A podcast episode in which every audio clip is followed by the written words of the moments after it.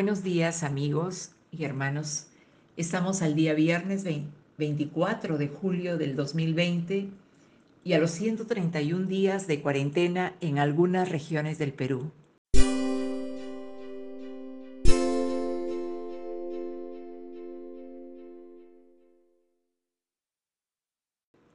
En esta ocasión vamos a hacer una breve reflexión sobre el Evangelio de San Juan, capítulo 12, versículos del 1 al 8, que dice lo siguiente. Seis días antes de la Pascua llegó Jesús a Betania, donde vivía Lázaro, a quien Jesús había resucitado. Allí se dio una cena en honor de Jesús. Marta servía y Lázaro era uno de los que estaban a la mesa con él.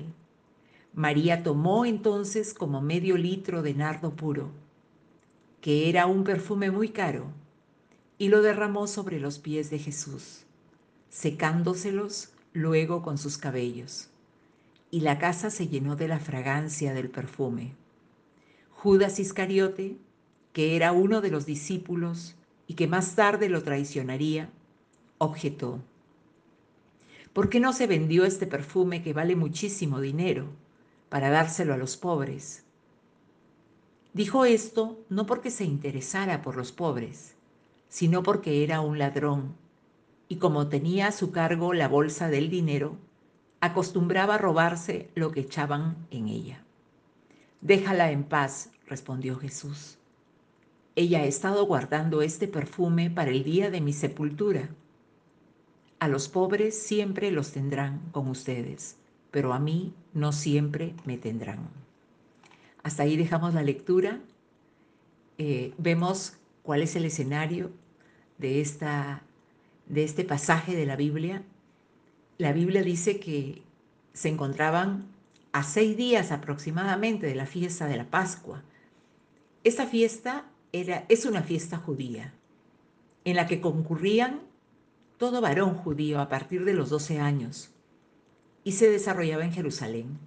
Esta fiesta se celebraba para conmemorar la liberación del pueblo de Israel de Egipto. Jesús estaba en Betania y ahí vivía Lázaro. Recordemos que Lázaro había sido resucitado por Jesús. Y en esta ocasión se dio una cena en honor de Jesús. Dice la escritura que Marta servía y Lázaro era uno de los que estaban a la mesa con, con Jesús. Y ahora vino María, María con medio litro de nardo puro, que era un perfume carísimo, y lo derrama sobre los pies de Jesús. Queremos decir además que este nardo puro queremos reparar en lo que le ofrece María a, a Jesús, el Señor. María tiene un perfume carísimo. Y decimos carísimo por las razones que vamos a exponer.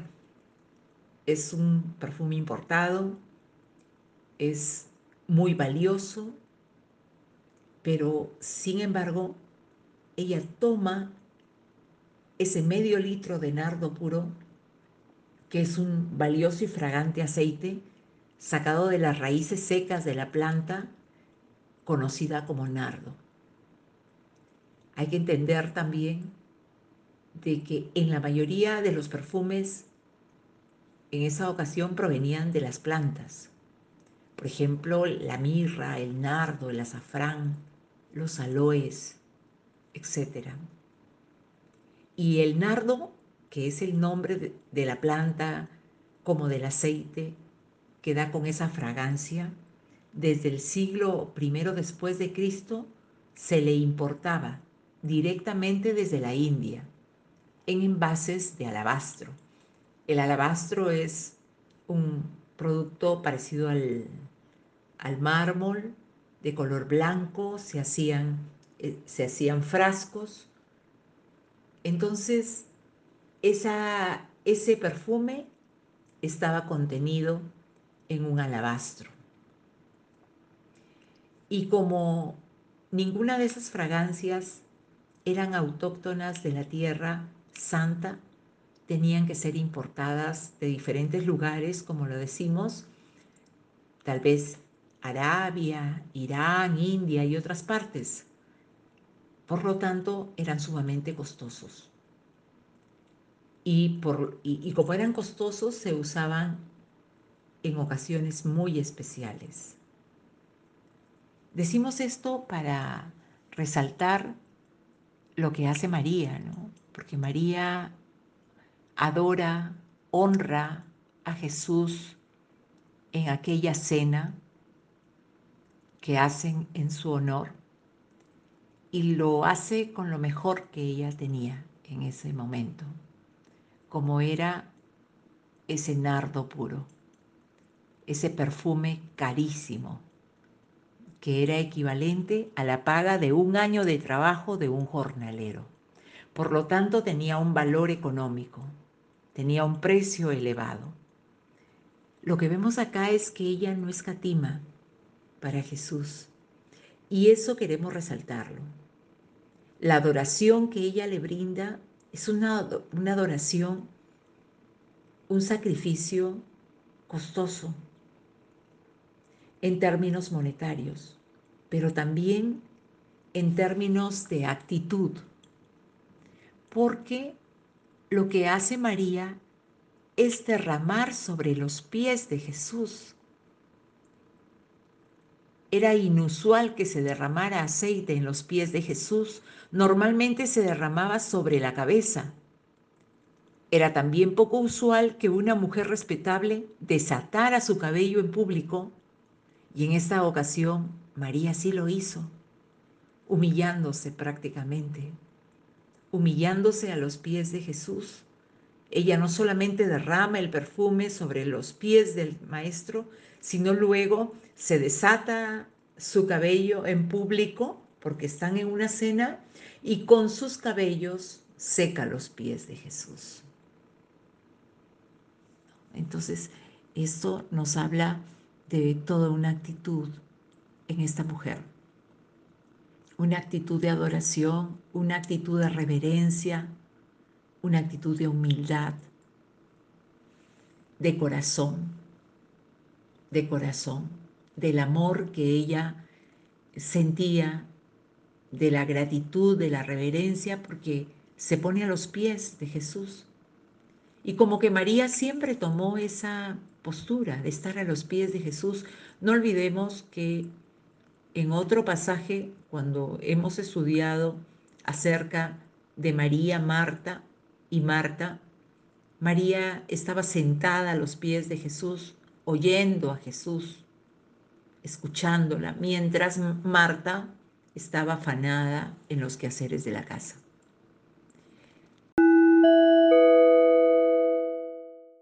Esto es producto de una relación con el Señor, con Dios, una relación, ¿no? Es de una, de una sierva, de una mujer de una mujer que en gratitud puede reconocer a su Señor prácticamente previos los días a la crucifixión.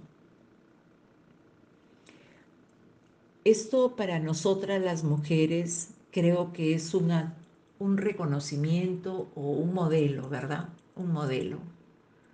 Y no solamente para las mujeres, sino para toda persona, para todo creyente. Podemos rescatar esta, esta figura, este personaje, el personaje de María, la actitud que tiene ella para adorar al Señor. No solamente en el corazón, no solamente en el, en el ponerse a los pies, ungir los pies con un perfume caro, los pies de Jesús, sino luego secándoselos con sus cabellos, a pesar, a pesar de que este acto de desatar su cabello en público no era usual para una mujer respetable. Pero aquí no es ella la que quiere quedar bien, no es ella la, que es protagonista, sino ella está despojándose de sus derechos, ella está despojándose de lo que tiene como valioso y lo está poniendo a los pies del Señor Jesús. Es maravilloso realmente esta, esta actitud de María, ¿no? Y, y no lo hace con cualquier tipo de fragancia, no escatimó, no escatimó, sino que lo entregó, entregó lo más precioso que podía tener en ese momento. Y Jesús lo reconoce. Y Jesús obviamente le agrada.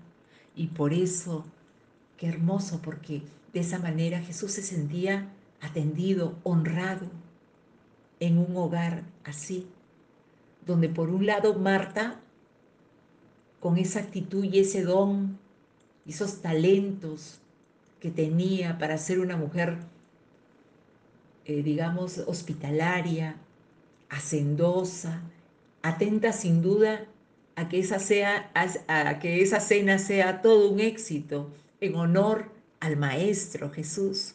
Y Lázaro con el testimonio, Dios mío, porque ya él había resucitado él prácticamente había vuelto a la vida, Dios lo había resucitado.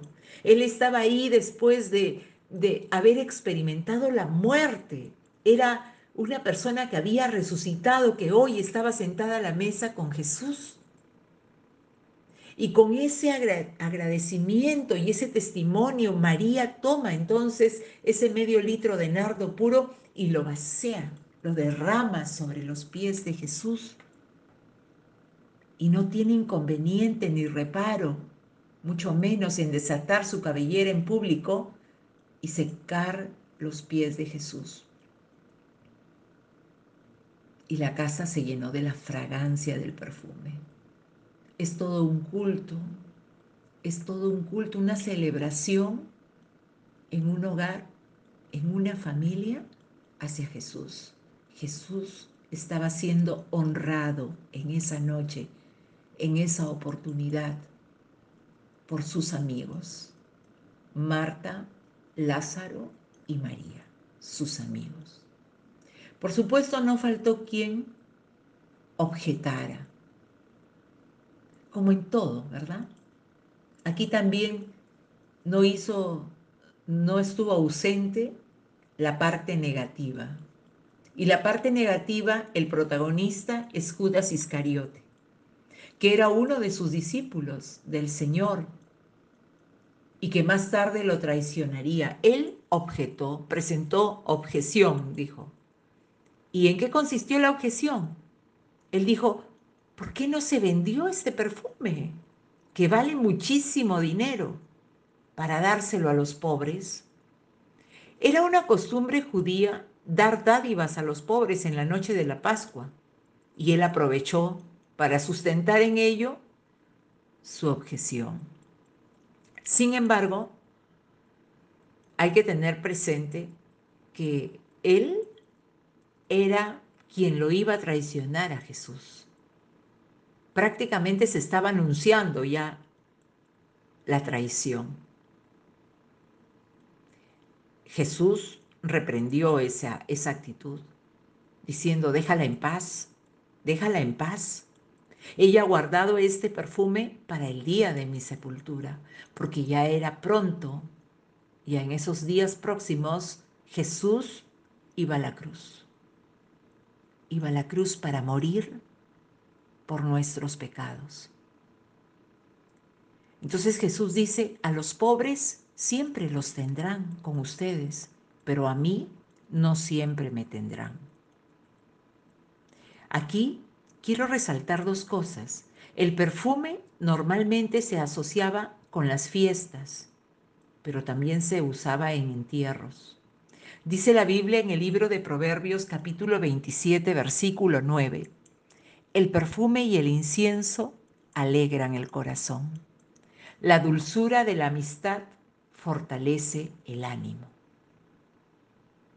Repito, la dulzura de la amistad fortalece el ánimo. Jesús estaba próximo a la cruz, a la muerte.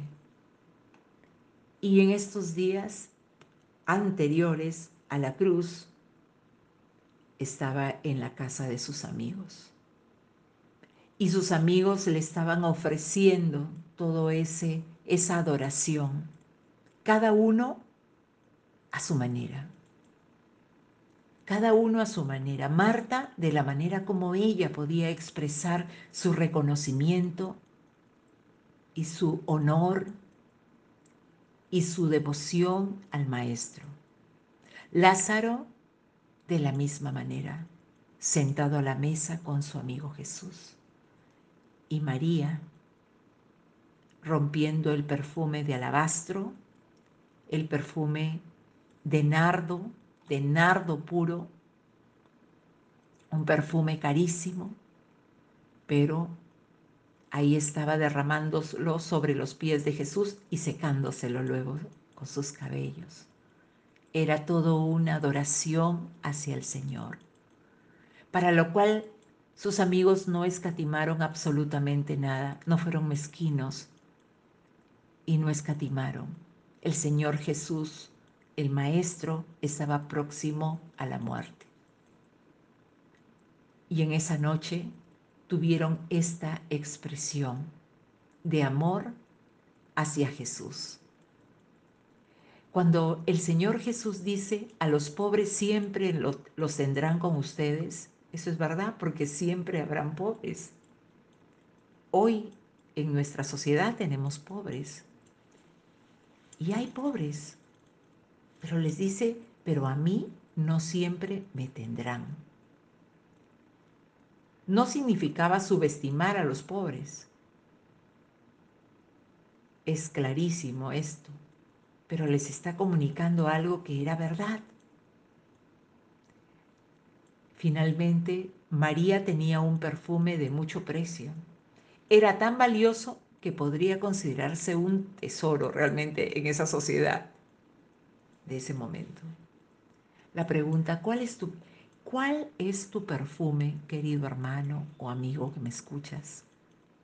¿Cuál es tu perfume que puedes entregar a Jesús como producto de una adoración especial, aquel que es Dios, aquel que es Señor de señores y Rey de reyes. ¿Cuál es nuestro perfume? Ese perfume especial tal vez sea nuestra propia vida, la que debemos derramar delante del Señor. Tal vez sea nuestro corazón, nuestra vida, la que tengamos que entregar a Dios como parte de nuestra adoración y que no escatimemos nuestra vida, que finalmente no es ni nuestra, porque le pertenece al Señor, ¿verdad? y nosotros solamente administramos en este tiempo lo que Dios nos da. Pero si tenemos algo valioso, aprendamos de María, de la manera como él, ella lo entregó sin escatimar, sin mezquindad, lo entregó de manera generosa en adoración a Jesús el Señor.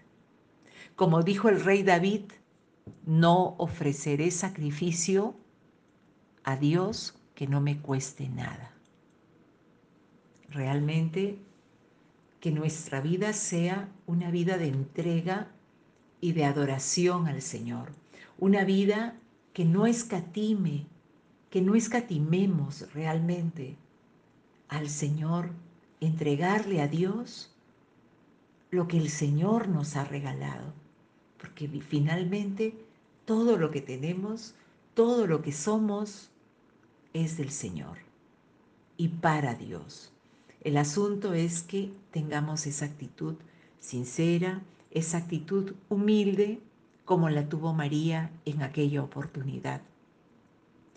Aún como lo tuvo Marta, Lázara y toda esa familia que honró al Maestro, que honró a Jesús, que le dio toda la gloria a Jesús, porque Él se merece todo honor y toda gloria, porque Jesús es Dios. Amén. Que Dios les bendiga y que el Señor nos ayude a tener una actitud como la de María.